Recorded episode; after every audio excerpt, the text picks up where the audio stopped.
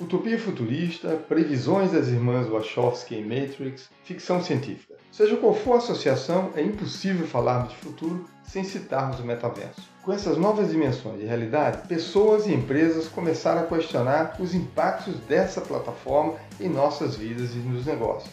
O metaverso sai do mundo dos jogos e amplia as possibilidades de criarmos novas realidades. E assim como o jornal impresso, a televisão e a internet, essa realidade está modificando a forma de se relacionar, produzir, aprender e consumir. O que muda nos negócios?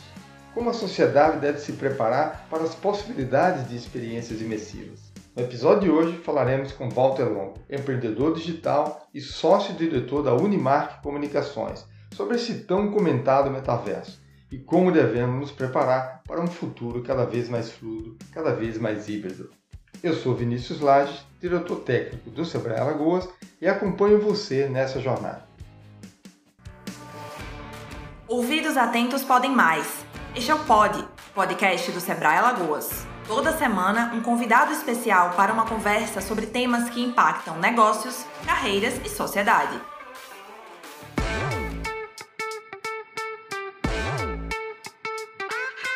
Estamos hoje nesse episódio com nada mais nada menos que Walter Longo, ele que é um empreendedor digital, especialista em inovação, sócio-diretor da Unimark, membro de vários conselhos executivos de empresa, é autor de diversos livros, Era Digital, Trilema Digital, Fim da Idade Média, Início da Idade Mídia, enfim, é, Vítimas do Critério também, um outro super interessante, e parece que você está aí com um aí que abaixa os gurus, viva os guris também, que eu estou é. muito curioso. Enfim, é, prazer enorme, Walter, estar com você aqui nesse, é, nessa temporada. A gente vai estar tá tratando nessa temporada do tema como é que a gente se aproxima e entende o futuro, os futuros, na verdade, né? O tema que a gente vai tratar aqui, metaverso, é esse futuro que já está aí, né? de é alguma forma, conceitualmente, como você colocou, isso já existe. É, Walter, é, para começar, bem-vindo. É, Obrigado. Vinícius, você sabe que você é, é uma das pessoas mais curiosas que eu conheço. E eu tenho dito em várias oportunidades que o mundo daqui para frente não vai mais se dividir entre brancos e negros ou ricos e pobres, sim entre curiosos e descuriosos. Ou seja, claramente a curiosidade é a matéria-prima hoje, infelizmente, mais escassa e ao mesmo tempo mais relevante. Né? Que bacana, bacana porque certamente os nossos ouvintes vão tão muito curiosos. Quando a gente anda, né, há algum tempo virou uma buzzword esse tal do metaverso. Né? Na verdade, o que, que, é isso, Walter? Você que se transformou num é. especialista, pelo menos palestrante. Foi, foi, foi interessante que é o seguinte, em, faz uns seis meses atrás, eu, eu estudei o metaverso, achei muito, vamos dizer assim, muito promissor e fiz uma palestra no World Trade Center em São Paulo e aí fui esquiar, porque eu sempre esquio né, em janeiro, fevereiro. Aí um dia eu estava lá esquiando, peguei meu celular para olhar, enfim, se alguém tinha assistido uma palestra tão hermética como essa sobre metaverso, tinham 500 mil pessoas assistindo a palestra. Absolutamente orgânico, né? não é que eu incentivei ou impulsionei nada. Eu falei, nossa senhora, o que, que aconteceu, né? E parece que no começo a palestra era para, sei lá, 200 pessoas e, e vocês isso, tiveram que mudar de lugar e, também. Né? É, foi pra, no, fim, no fim a gente mudou para um lugar de 600, aí abriu para a internet, aí teve mais 2 mil, enfim. Então aquilo foi o preâmbulo. Quando eu vi que 500 mil pessoas se deram uh, ao trabalho de assistir uma palestra de 40, 50 minutos inteiro, eu notei que aí tinha algo que realmente estava chamando a atenção da sociedade, das empresas e etc. Aí nós resolvemos criar uma escola do metaverso, porque era tal o interesse, né? Nós tínhamos advogados querendo uh, atuar judicialmente no metaverso. Tínhamos agências de propaganda e queriam se transformar em agência de propaganda no metaverso. Nós tínhamos arquitetos querendo atuar no metaverso. Falamos, vamos abrir uma escola de metaverso. Está com 8 mil alunos. Então, assim, é uma loucura isso que aconteceu, entendeu? E de maneira absolutamente inesperada, mas que reforça esse conceito que você está perguntando. O que, que é isso e por que, que virou algo tão, entre aspas, interessante, promissor. Então, metaverso foi um termo criado uh, num livro de 1992 chamado Snow Crash. Nesse livro, o autor dava pela primeira vez a sensação do que é o metaverso. Ele tinha um personagem que era um entregador de pizza que quando entrava no metaverso se transformava num herói ninja, num guerreiro, não é? Foi a primeira vez que a gente viu essa enorme diferença do mundo real para o mundo digital. Porque no mundo real, o que você pode dizer para alguém é be all you can be, seja tudo que você puder ser. No metaverso é be all you want to be, seja tudo que você quiser ser. Não há limites para você. E isso é extremamente excitante para uma grande maioria das pessoas que não está feliz com a sua vida, com seu jeito de ser, com seu trabalho, com quanto ganha, ou seja, tudo aquilo que infelicita as pessoas, no metaverso pode ser um remédio, uma solução ou um vício, depende de como você enxerga, tá certo? Então, primeiro do lado das pessoas, há uma excitação por essa, por essa falta de limites. Do outro lado, as empresas sofreram um processo de metamorfose muito grande nas últimas duas décadas, desde o início do século XXI. Né? Ou seja, as empresas, no início desse século, em 2000, 2002, 2005, a questão que se discutia nos grandes conselhos das empresas era what business are we in? Qual é o nosso negócio? Então, se eu chegasse e falasse numa empresa de seguro-saúde, vamos entrar sócio numa academia de ginástica, a pessoa mas que é isso, Walter? What business are we in? Qual é o nosso negócio? E o foco? Vamos focar, não é? Em 2010, 2015, esse mantra, esse propósito de What business are we in tinha migrado para What problems are we solving? Que problemas nós podemos resolver dos nossos clientes, né? Quais são as dores dos nossos clientes? E aí já cabia uma academia de ginástica dentro de uma empresa uhum. de seguro saúde, porque você estaria resolvendo um problema. Mais recentemente, as empresas fizeram uma nova migração de propósito. Não é mais what business are we in, qual é o nosso negócio, nem what problems are we solving, que problema nós estamos resolvendo, e sim what dreams are we fulfilling, que sonhos nós estamos realizando dos nossos clientes. Na hora que as empresas passaram a ter este propósito, o metaverso surge naturalmente como o lugar aonde mais isso será possível de realizar. Então, como uma plataforma habilitadora desses sonhos. Exato. Então, a partir daí, houve uma corrida do ouro, literalmente uma corrida do ouro, como houve na Califórnia, né? nos Estados Unidos, quando descobriram ouro lá e aquelas diligências correndo para chegar mais rápido, fincar sua bandeirinha na lavra de ouro. A mesma coisa está acontecendo com as empresas. As empresas correram todas para o metaverso, porque entendem ser o metaverso uma plataforma que vai revolucionar o negócio delas, mas ao mesmo tempo vai dar a elas a chance de ir mais ao encontro do propósito que é What Dreams Are We Fulfilling? Que sonho nós estamos realizando. Queria que você falasse um pouquinho sobre isso. Você sabe que você vai, a gente atua aí com empreendedorismo e com pequenos negócios e uhum. tal. O que que essa essa, essa nova dimensão de, de ser, de fazer? Olha, é claro que para um pequeno negócio, às vezes a discussão de propósito, que deveria ser o início de tudo, na verdade não é, né? Ou seja, na verdade, toda empresa quando surge, ela surge baseada em pessoas. Três, quatro pessoas se juntam, se unem e vão montar um negócio, né? Queremos largar as nossas empresas, os nossos empregos, vamos montar um negócio. Então, primeiro P que surge são as pessoas. Depois de algum tempo a empresa cresce, já fica difícil organizar, aí entra o segundo P, processos. Ou seja, a empresa começa a desenvolver processos, sistemáticas, organograma, cronograma, para deixar aquela bagunça em ordem. Né? E o terceiro P, normalmente, de toda organização é o propósito. Ou seja, então toda empresa ela evolui Primeiro com pessoas, depois com processos e mais para frente com propósito. O porquê existe. O né? porquê existe, é. exato. Na verdade, deve ser o contrário. A primeira coisa que deve trazer uma empresa para existir é o seu propósito. A segunda coisa que deve começar é você definir os processos que levam ao propósito. E terceiro, escolher as pessoas que mais pactuam com você em relação àquele propósito e não começar com pessoas e depois tentar inventar um propósito lá na frente. Então, dentro dessa visão, uma empresa pequena não é pequena, ela está pequena. E, e, ela será tão grande quanto o sonho de quem o idealiza. Portanto, o propósito deve ser o início do começo, do princípio de uma empresa, independente do seu tamanho. Ora, este propósito está baseado em que diferença eu faço no mundo, é? o que, que eu quero trazer para o mundo que outros não estão trazendo. Se a minha empresa desaparecesse, quem sentiria falta e por quê? São essas questões que definem o propósito, né? A partir daí, você define então o processo do negócio que vai levar e finalmente as pessoas. Mas, como você, como eu disse, pessoas começam antes. Então, para uma empresa pequena, a gente pode falar, talvez agora, das coisas mais práticas do metaverso. Primeiro, o metaverso é muito barato de você entrar.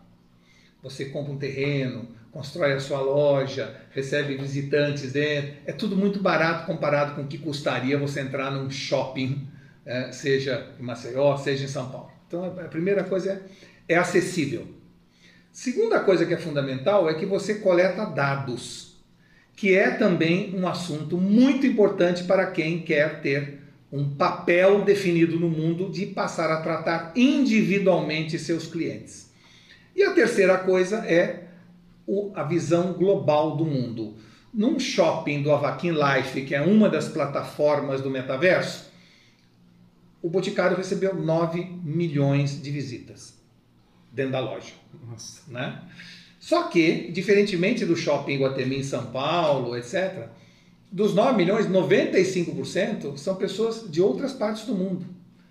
Então, se eu, por exemplo, tenho o sonho de ter uma loja de moda praia e ponho minha, loja no Avakin Life, eu me torno de um dia para o outro um exportador de moda praia para qualquer parte do mundo. Porque eu terei pessoas entrando na minha loja de Singapura, né, da África, da Europa, que vão ver meu produto, vão querer comprar, e esse produto que ele vai comprar ele vai de alguma maneira ter duas opções. Ou ele compra um biquíni para o seu avatar, seu gêmeo digital usar, ou ele compra um biquíni para ela usar na, no, mundo real e faz a compra dentro do metaverso e recebe em casa. Então, é um e-commerce com mais experiência, é? mas ao mesmo tempo com a possibilidade de você receber visitas de qualquer parte do mundo, o que dá para o pequeno empreendedor brasileiro a chance de ser um grande exportador ou uma pessoa que pense o mundo. Porque o problema hoje do varejo no Brasil é que você abre uma loja, ou mesmo uma agência de propaganda, ou mesmo escritório de advocacia, tem gente que fala assim, Walter, uh, vou a São Luís do Maranhão, estou dando um exemplo apenas de uma cidade do, né, do, do, Brasil. Vou lá, ele, a pessoa vem depois da palestra, fala comigo, fala, Walter, olha, adorei sua palestra, sensacional, mas eu estou assim, muito frustrado. Por que, você está frustrado? É o seguinte, é que São Luís é muito pequeno. Né? Eu tenho sonhos grandes, eu... mas São Luís é muito tacanha a cidade. Eu falei, olha, você vai me desculpar a minha franqueza, mas tacanho ou pequeno é você. Porque quem disse que você só pode atender ou trabalhar para pessoas ou empresas de São Luís Maranhão? Isso é uma limitação da sua cabeça. Porque a Zara começou em La Corunha, que é o interior do interior da Espanha, e se transformou na maior empresa de moda do mundo, porque seu dono tinha a visão não de vender para La Corunha, mas para vender para o mundo. Se você tem uma agência de propaganda que faz uma campanha sensacional, é criativo e barato, ótimo, atenda pessoas em São Paulo, empresas no Rio Grande do Sul ou em Java, não importa onde. Esta visão é uma visão que falta ao empreendedor brasileiro. E eu diria a você, Vinícius, que tão bem representa o Sebrae, que se o Sebrae foi relevante até hoje na história do empreendedorismo brasileiro, agora é mais importante ainda.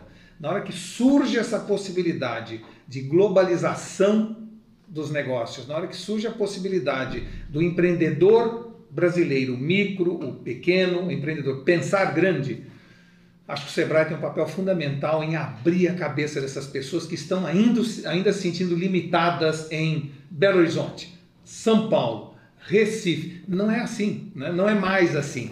Houve um tempo que, se você quisesse exportar, tem uma empresa em São Paulo chamada Brazilian Bikini, em Alphaville. Ela é o marido, a mulher e cinco costureiras na casa dele, em Alphaville. Ele exporta para 60 países.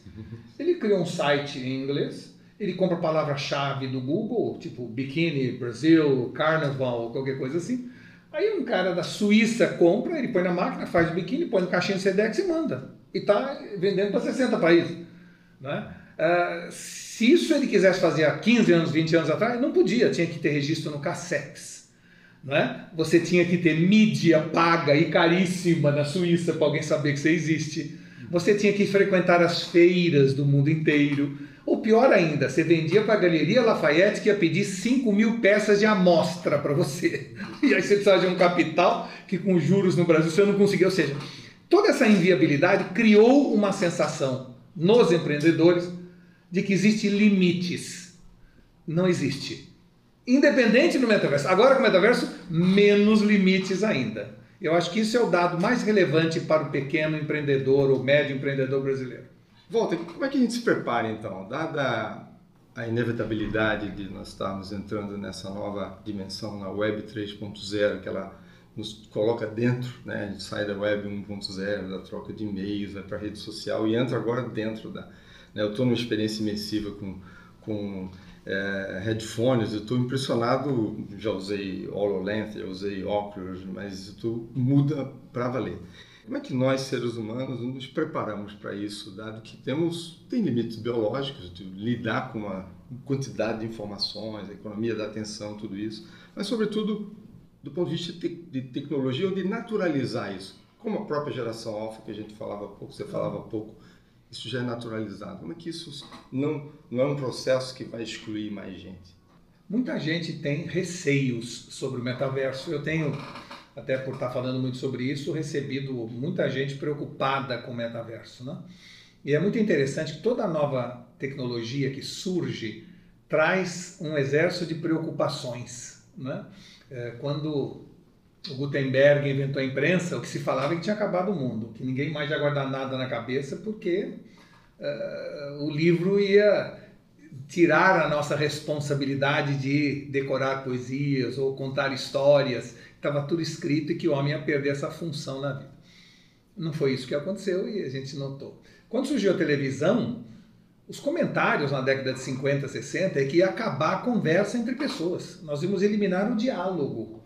É? As pessoas iam mais colocar a cadeira na porta de casa para ver a rua e conversar com os vizinhos. Ia ficar todo mundo enfurnado num sofá, sentado, engordando, pedindo pizza para entregar. Né? E, e haveria um silêncio, inclusive, entre as próprias pessoas da casa.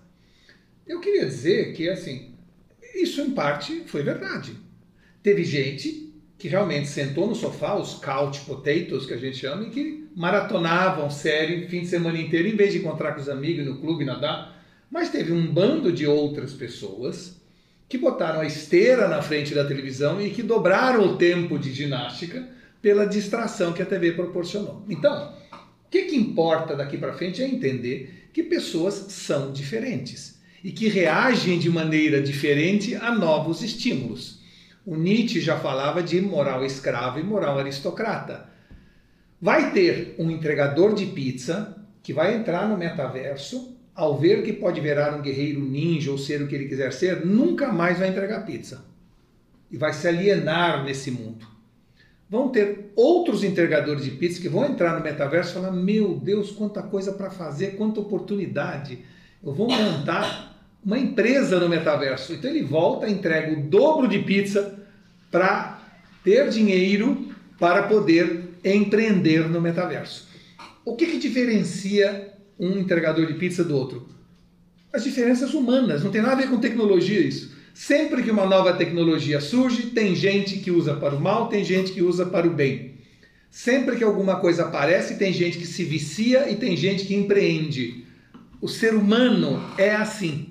Né? Então, o que a gente tem que entender é que quando surgiram as redes sociais, tem gente que hoje passa 6, 7 horas, 8 horas por dia na rede social. Se vicia nisso. E se não tiver o volume de like, ele quer cortar o pulso. Então, assim, esse processo de evolução da tecnologia, no fundo, acaba sempre passando pelo lado humano. Uma faca pode matar ou cortar um bife. O descobrimento da radioatividade né, matou milhares de pessoas em Hiroshima e Nagasaki, salvou milhões na radioterapia.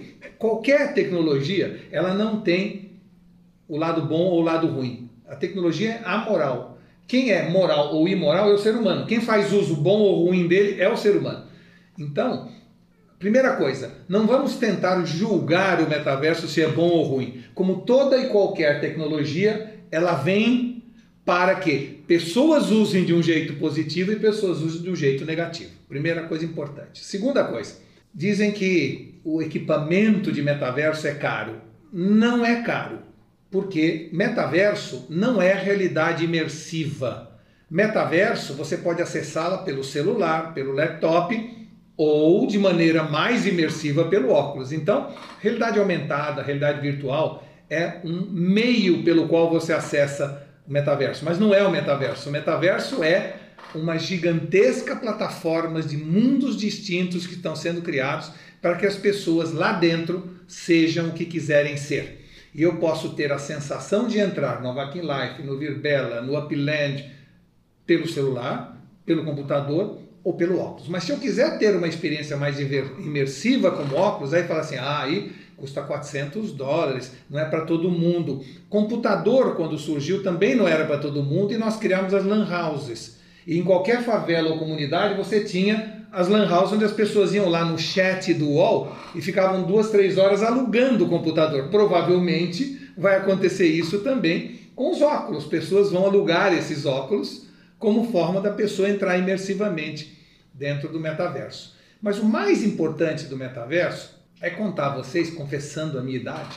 Eu era bem pequeno na década de 60, quando surgiu Brasília. Eu morava em Mogi das Cruzes. E eu me lembro de famílias vindo na casa do meu pai, que era um professor importante na época lá na cidade, e eles iam dizer assim: seu Walter, eu estou indo para Brasília. Mas o que você vai fazer lá? Não, eu vi que lá não tem açougue, estou montando um açougue. E aí essa família se mudava para Brasília. Aí vinha outro falava assim: eu vou mudar para Brasília. Por que você vai mudar para Brasília? Porque não tem professor lá. Estão montando as escolas, está sem professor o cara ia para lá, montava, ia ser professor. Tinha outro que chegava e falava assim: vou montar uma locadora de veículos, porque caminhões estão faltando lá, então eu estou pegando os caminhões aqui da região, estou levando para lá e vou locar. O... Ou seja, era um mundo de gigantescas e inúmeras oportunidades. E eu via de Mogi das Cruzes, uma pequena cidade do interior de São Paulo, uma migração de gente indo para Brasília. Agora imagina que o metaverso não é uma cidade como Brasília, nem um estado como São Paulo, nem um país como o Brasil. É um mundo inteiro com centenas de mundos dentro que estão surgindo. Imagina as oportunidades que ele trarão de empreender, de gerar trabalho, né, de poder estudar e ter acesso à qualidade de ensino que eu não tinha antes. Então, é sim um caminho muito inclusivo. Mas para encerrar essa pergunta sua, é assim: o que, que eu faço? Eu diria a você que é a mesma coisa que eu recomendo quando pessoas, eu às vezes, uh, nos meus livros, etc., dizer o seguinte: olha, tudo que eu estudei na minha vida, tudo que eu li, tudo que eu aprendi, todos os cursos que eu fiz, todos os livros que eu li, me levam a uma frase síntese do que eu devo fazer na minha vida em relação a negócios, oportunidades. Essa frase é: segura na mão de Deus e vai. E, e se der errado, sai rápido. Ponto. Aprenda, né? Com Aprenda. Você tem vezes que eu acerto, tem vezes que eu aprendo. Essa mesma atitude que a gente deve ter aqui no planeta Terra, né? nesse país chamado Brasil, a gente tem que ter no metaverso.